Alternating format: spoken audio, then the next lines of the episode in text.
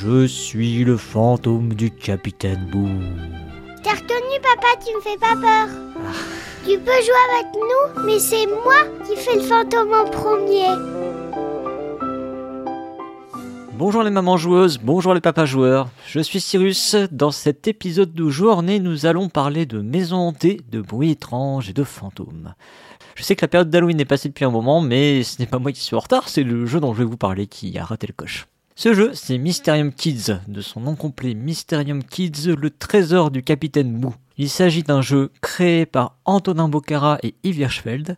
Il a été illustré par Olivier Danchin. Il est recommandé à partir de 6 ans. Il se joue de 2 à 6 joueurs et joueuses qui s'engageront dans des parties de précisément 21 minutes. C'est un jeu qui est co-édité par Libellude et Space Co, que vous pourrez dénicher à la caverne du Gobelin pour 29,90€. Et c'est un jeu qui est fabriqué en Chine.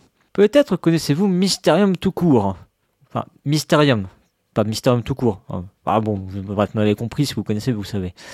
Sinon, je vais vous expliquer rapidement son principe. Mysterium, c'est un jeu coopératif dans lequel un joueur endosse le rôle d'un fantôme qui va tenter de communiquer les informations relatives à son meurtre aux autres joueurs et joueuses autour de la table. Pour cela, il va utiliser des images que ses partenaires de jeu devront rapprocher d'autres images, elles-mêmes désignant des lieux, des personnages et des objets liés à sa mort. On pourrait résumer Mysterium en disant que pour le thème et l'objectif, il s'agit d'un cluedo coopératif qui s'appuie sur une mécanique d'association d'idées par l'image dans Mysterium Kids, vous comprenez donc qu'il s'agit d'une version marketée enfant de Mysterium, on retrouve le principe d'un joueur qui incarne le fantôme, mais cette fois, le ou la joueuse qui va endosser le rôle du fantôme changera en cours de partie. Autre différence, c'est que le fantôme nous guide vers ses trésors, en nous donnant des indices sur les objets qui permettront de les retrouver. Dans les règles, il parle des pièces dans lesquelles se trouvent les trésors. Si Mysterium Kids est toujours un jeu coopératif, dans ce jeu il n'est pas question de faire deviner les objets à partir d'images. Non, le fantôme va devoir bruiter ses indices. Imiter le bruit du cheval, de la fermeture éclair d'une veste, ou encore de l'horloge par exemple. Quand l'épreuve est réussie, on tire une tuile trésor qui va nous attribuer des points. À la fin de la partie, on pourra comparer notre score à un score de référence pour savoir si nous sommes des chasseurs de trésors aguerris ou non. Mais j'ai volontairement omis un détail dans ces explications. Enfin, j'en ai omis d'autres, mais euh, qui ne sont pas très importants, ceux-là. Le détail important, c'est que les bruitages, vous n'allez pas les faire à la bouche, non. Vous allez les faire avec un tambourin. Oui, un tambourin. Du coup, ce sera plutôt... Euh, pour le cheval, pour la fermeture avec la veste, et puis... Euh,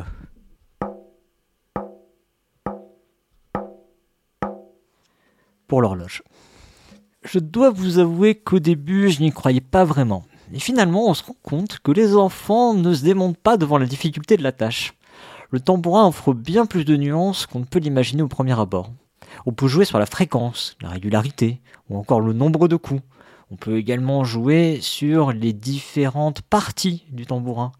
Et sur chacune de ces parties, on peut les frotter, les frapper, les tapoter. Bref, c'est fou ce qu'on peut faire avec un tambourin. Je vous avoue que j'imaginais pas ça. Au bout du compte, enfants et parents trouvent des combines pour faire deviner des trucs aussi improbables qu'un escargot, un sablier ou encore de l'eau qui bout. D'autant plus que l'objet à faire deviner sera présenté dans un lot de 5 objets. On peut donc compter sur nos partenaires de jeu pour procéder par élimination. Ainsi, même si le son n'est pas parfait, vous pouvez parfois être aidé par le tirage des cartes, ou pas. Du côté des illustrations aussi, on trouvera des petites astuces pour aider notre progéniture dans sa recherche du bruitage parfait. Les illustrations d'Olivier Danchin ont pour elles d'être particulièrement vivantes. On verrait presque les objets bouger. Et elles mettent l'accent parfois sur certains aspects d'illustration permettant de proposer des pistes pour le bruitage. L'exemple le plus frappant, il est d'ailleurs cité dans les règles, c'est peut-être le chat qui est présenté en train de griffer une tapisserie, laissant la possibilité de compléter un ronronnement par le son de la lacération de votre canapé. Toutes ces petites choses, ces subtilités, vos enfants les appréhenderont plus ou moins vite, laissant un espace de progression valorisant pour eux. Le jeu propose également un espace d'échange et de discussion après coup qui permettra tantôt de dire comment on aurait fait ce son autrement, ou encore que jamais on n'aurait imaginé procéder de cette manière, ce que j'appellerais l'espace du bravo, bien joué. Mysterium Kids, c'est un jeu qui laisse de la place à la créativité, à l'inventivité, à l'ingéniosité. Et ça, c'est vraiment chouette. Vous aurez sans doute compris que l'édition a été soignée. Chaque chose semble avoir été mûrement réfléchie pour permettre à nos enfants de jouer dès 6 ans. Voire avant. Car oui, à la maison, le jeu a été adopté par ma petite loupe de 5 ans. Et puisque je parle de l'édition, parlons rapidement de la pièce maîtresse du jeu, alias le tambourin. Alors c'est sûr, il ne doit pas être aussi qualitatif que le tambourin qui équipait la boîte du prototype sur lequel j'avais joué appartenait. Mais force est de reconnaître qu'il fait parfaitement l'affaire en proposant une gamme de sonorités suffisamment large pour le jeu. Reste la question de sa solidité. Combien de temps survivra-t-il à une utilisation dans une ludothèque? Mystère. Mais à la maison, il me semble qu'il devrait endurer pas mal de parties. En revanche, je dois admettre que le jeu peine à être convaincant sur la frayeur qu'il peut susciter ou l'atmosphère paranormale qu'il pourrait dégager. L'histoire d'un fantôme prêt à nous confier son trésor ne prend pas vraiment et sera vite oubliée.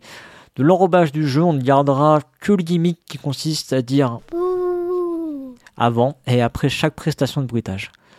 De même, on pourra reprocher au jeu son caractère un peu linéaire. On aurait envie que le jeu propose plus de relief, plus d'émotions, des changements de rythme, euh, des petites surprises en cours de partie. Ce qui fait que même si on enchaîne les tours avec plaisir, on aura rarement envie d'enchaîner une deuxième partie. Mais bon sang, malgré ces quelques reproches que je peux faire, quelle vente fraîcheur, quelle idée incroyable, et ça fait plaisir de voir que des éditeurs ont emboîté le pas. Antonin Bocara et Yves Hirschfeld ont su être percutants dans leurs propositions. Ils ont littéralement dynamité le jeu d'imitation. On peut pas dire que ces deux trublions du jeu soient connus pour leur jeu enfant, mais ils font une entrée remarquée avec Mysterium Kids. Je ne suis d'ailleurs pas sûr que Mysterium Kids ait été designé à l'origine pour les enfants. Je serais curieux de savoir comment est née cette idée. Mais quelle idée est passée par la tête de ces deux auteurs pour nous pondre un tel jeu et imaginer que ça fonctionnerait? Tout cas, grand bien leur en a pris car ça fonctionne. Antonin Bocara et Yves Hirschfeld signent ainsi un jeu au concept audacieux et réussi. On attend maintenant les déclinaisons avec une guitare, avec un saxophone ou encore, euh, pourquoi pas, un xylophone. Voilà, ce sera tout pour aujourd'hui. On se retrouve le mois prochain pour un nouvel épisode de Joueur Né. D'ici là, jouez bien, surtout avec vos enfants.